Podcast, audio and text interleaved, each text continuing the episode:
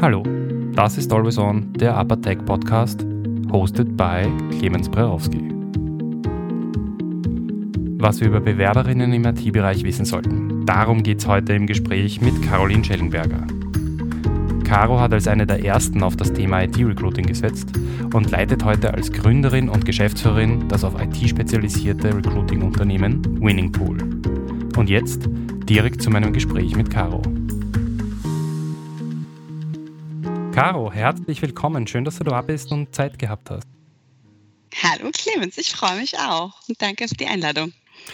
Ähm, Caro, heute geht es ja ums Thema IT-Recruiting und du hast schon ein bisschen Geschichte in dem Bereich. Du bist seit 2008, äh, wenn mich meine Recherche nicht komplett täuscht, im Recruiting-Bereich tätig und da war noch einiges anderes. Kannst du mir kurz beschreiben, wie das früher war?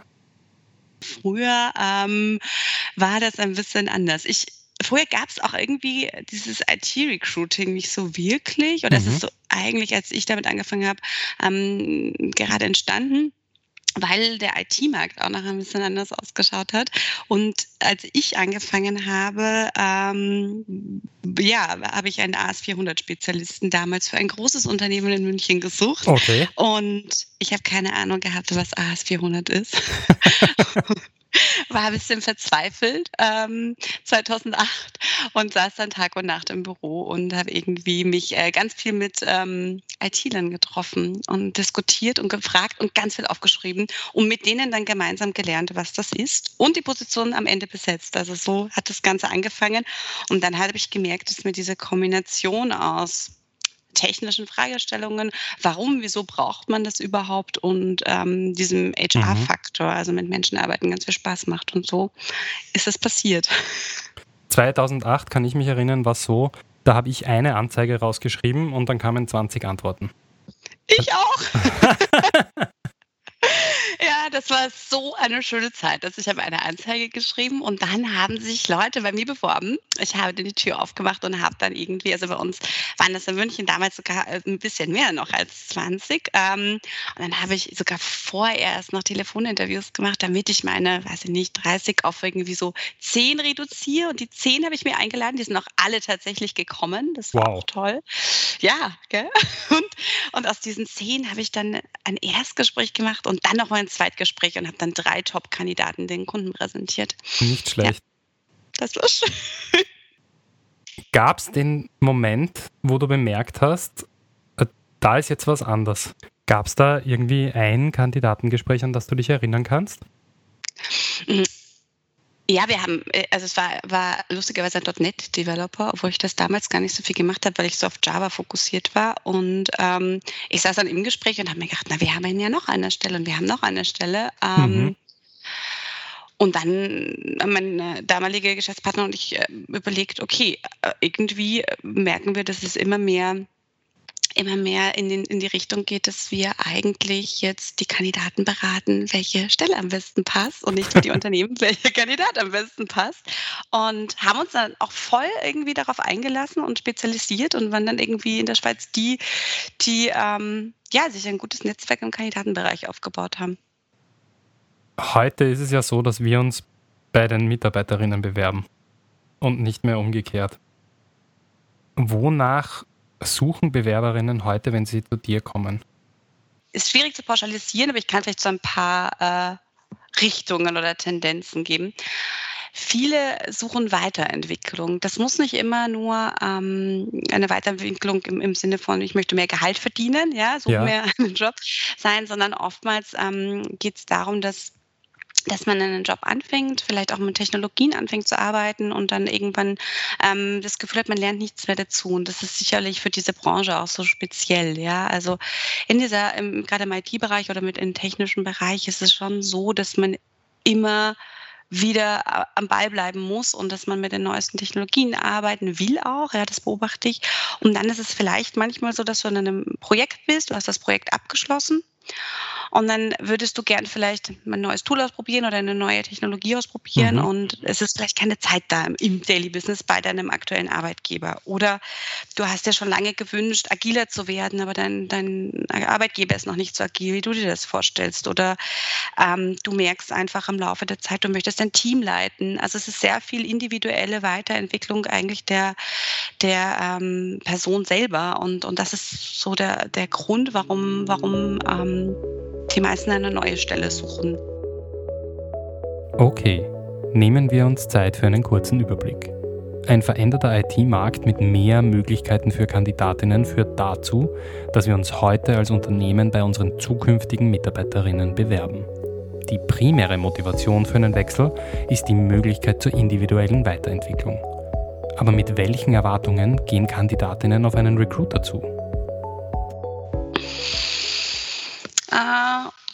Unterschiedlich. Also manche wollen auch beraten werden. Also manchmal haben wir Gespräche, die wir führen. Welche Weiterbildung würdest du mir jetzt empfehlen? Schau dir mal meinen Lebenslauf an. Was mhm. glaubst du macht Sinn? Ähm, wenn jüngere Kandidaten kommen, die haben meistens gar, also die meisten haben gar keine Erwartungen, außer dass sie ganz viel Geld verdienen möchten.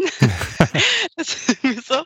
Und wenn ich dann frage, aber wie stellst du dir dein Arbeitsumfeld vor? Oder wie, welche Atmosphäre, äh, wie möchtest du arbeiten? Dann kommt ganz oft, das ist mir egal. Und bei Kandidaten, die schon länger ähm, am Arbeitsmarkt sind, die, die haben ganz konkrete Vorstellungen. Also da ist zum Beispiel, ich möchte gerne flexible Arbeitszeiten, weil ich habe vielleicht zwei Kinder und ähm, die, da möchte ich bei den Schulveranstaltungen dabei sein. Oder ja. ich ähm, habe ein ganz spannendes Hobby. Ich gehe Triathlon laufen und ich muss halt mittwochs mich mit meiner Gruppe treffen und mich darauf vorbereiten.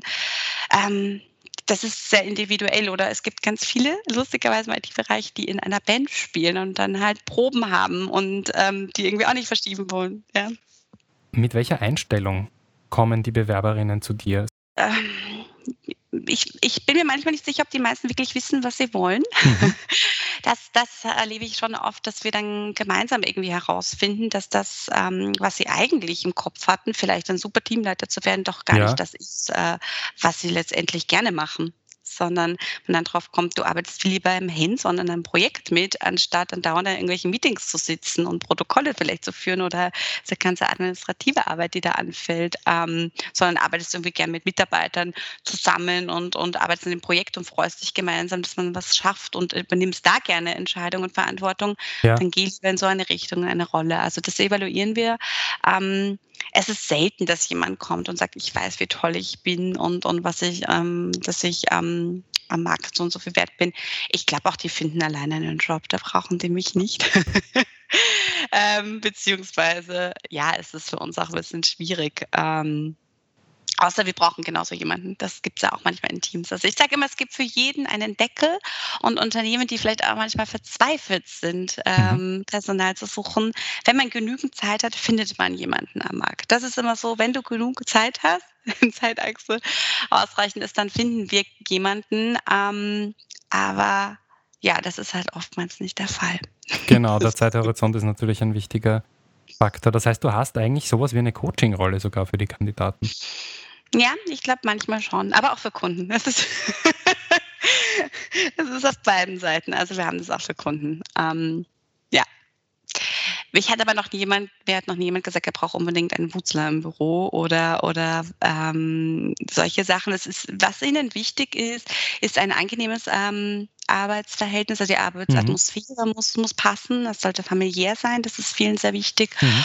Und ähm, es ist auch vielen wichtig, dass sie ein gutes Onboarding haben. Ich mhm. weiß nicht, ob das vielen Unternehmen überhaupt so präsent ist. Also ich habe oft Kandidaten, die und auch Kandidatinnen, ähm, die, die sagen, ja, sie wollen nicht gleich ins kalte Wasser geworfen werden. Mhm. Ähm, sie hätten gern schon irgendwie Zeit oder sie brauchen Zeit, sich in das Projekt auch einzudenken.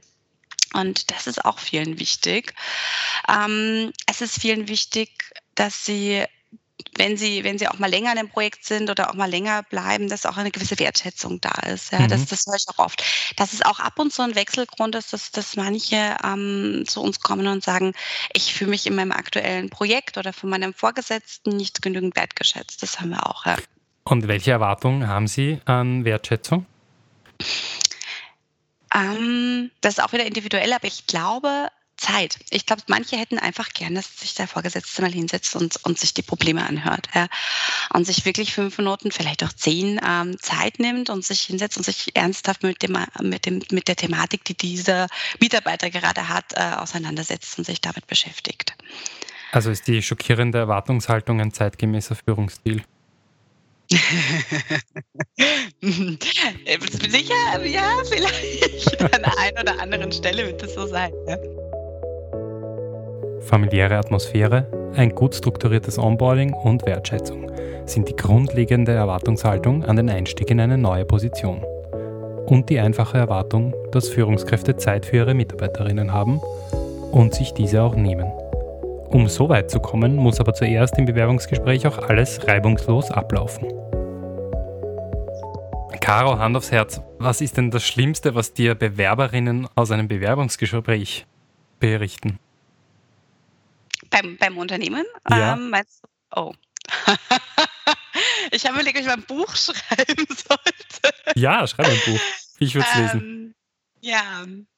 Ja, es gab schon, ich habe begleite gerne äh, Kandidaten, Kunden, die ich nicht so gut kenne und da gab es schon die ein oder andere Episode, wo selbst ich da stand und mir dachte, oh mein Gott, was, wie reagiert er jetzt darauf? Also auf Fragen, ähm, die, die, die, einfach unpassend sind. Also oftmals sind es Fragen oder vielleicht auch bei der Begrüßung, wo man das Gefühl hat, okay, also äh, okay, das war jetzt vielleicht zu überschwinglich oder ein bisschen zu äh, distanziert. Das ist auch ah, manchmal. Zu äh, distanziert oder zu motiviert, beide Extreme. Ja, genau. Mhm. Beide Extreme gibt es, ja.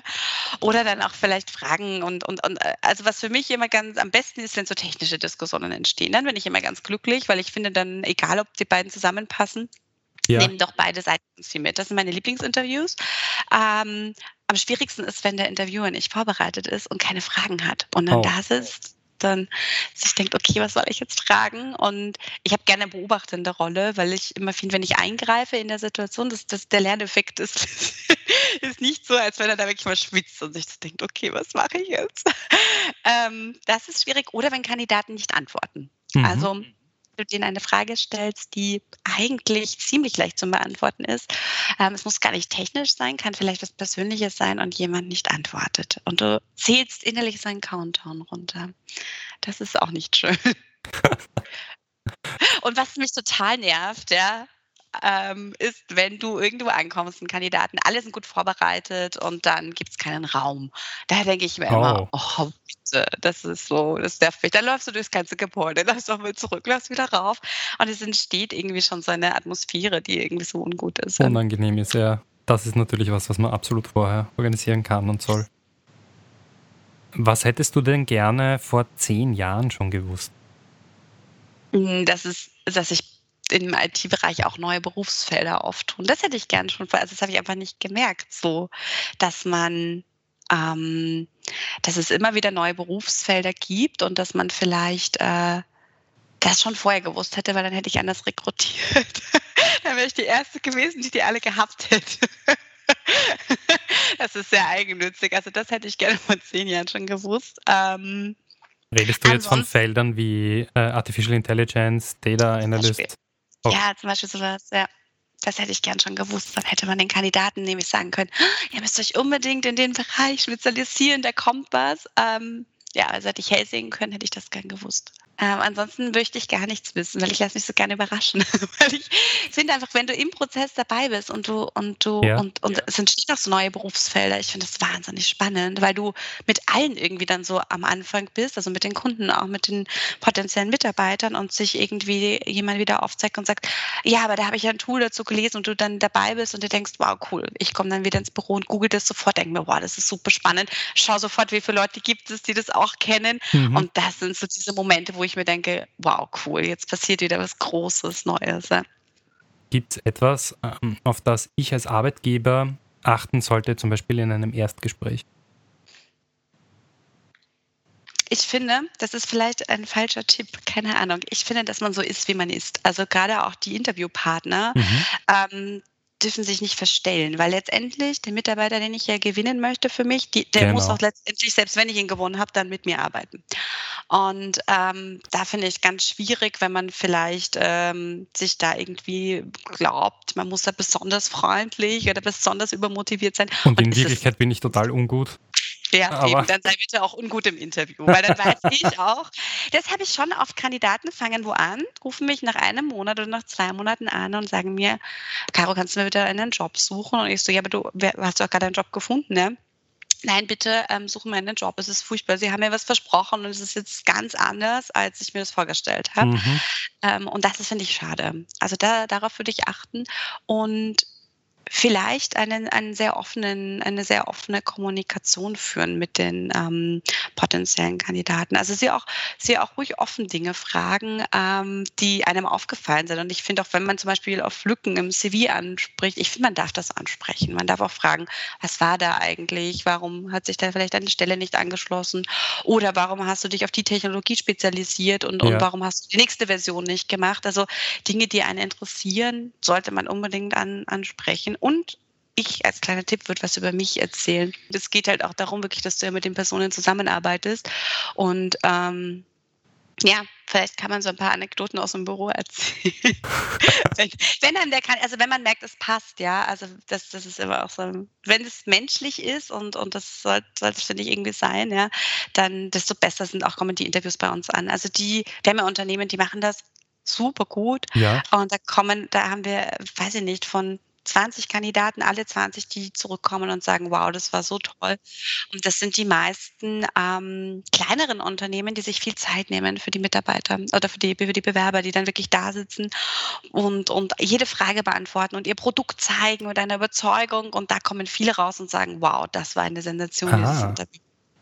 Zeit nehmen, authentisch sein, das ist der Kern, der bei den Bewerberinnen gut ankommt. Ja, und ich glaube auch keine falschen Versprechungen machen. Also wenn man eben ein Unternehmen ist, das vielleicht nur einen Tag Homeoffice in der Woche hat, mhm. dann lieber dazu stehen und zu sagen, also das haben wir auch schon öfters erlebt, ja, das werden wir schon irgendwie hinbekommen, dann machen wir zwei. Mhm. Und ich denke mal so, okay, die haben ja nur einen Tag die Woche bei den anderen, wie wollt ihr das dann umsetzen? Aber ja, das ja. ist, genau.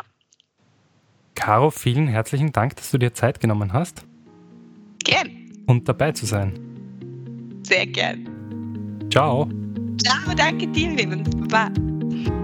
Das war mein Podcast mit Caroline Schellenberger, Geschäftsführerin der auf IT-Recruiting spezialisierten Winning Tool. Nächstes Mal freue ich mich auf Christian Jeitler, unseren Chief Product Owner bei Uppertech, zum Thema Warum machen Product Owner bessere Projekte? Vergessen Sie nicht, den Uppertech Podcast zu abonnieren. Ich freue mich, wenn wir uns das nächste Mal hören. Ihr Clemens Prerowski.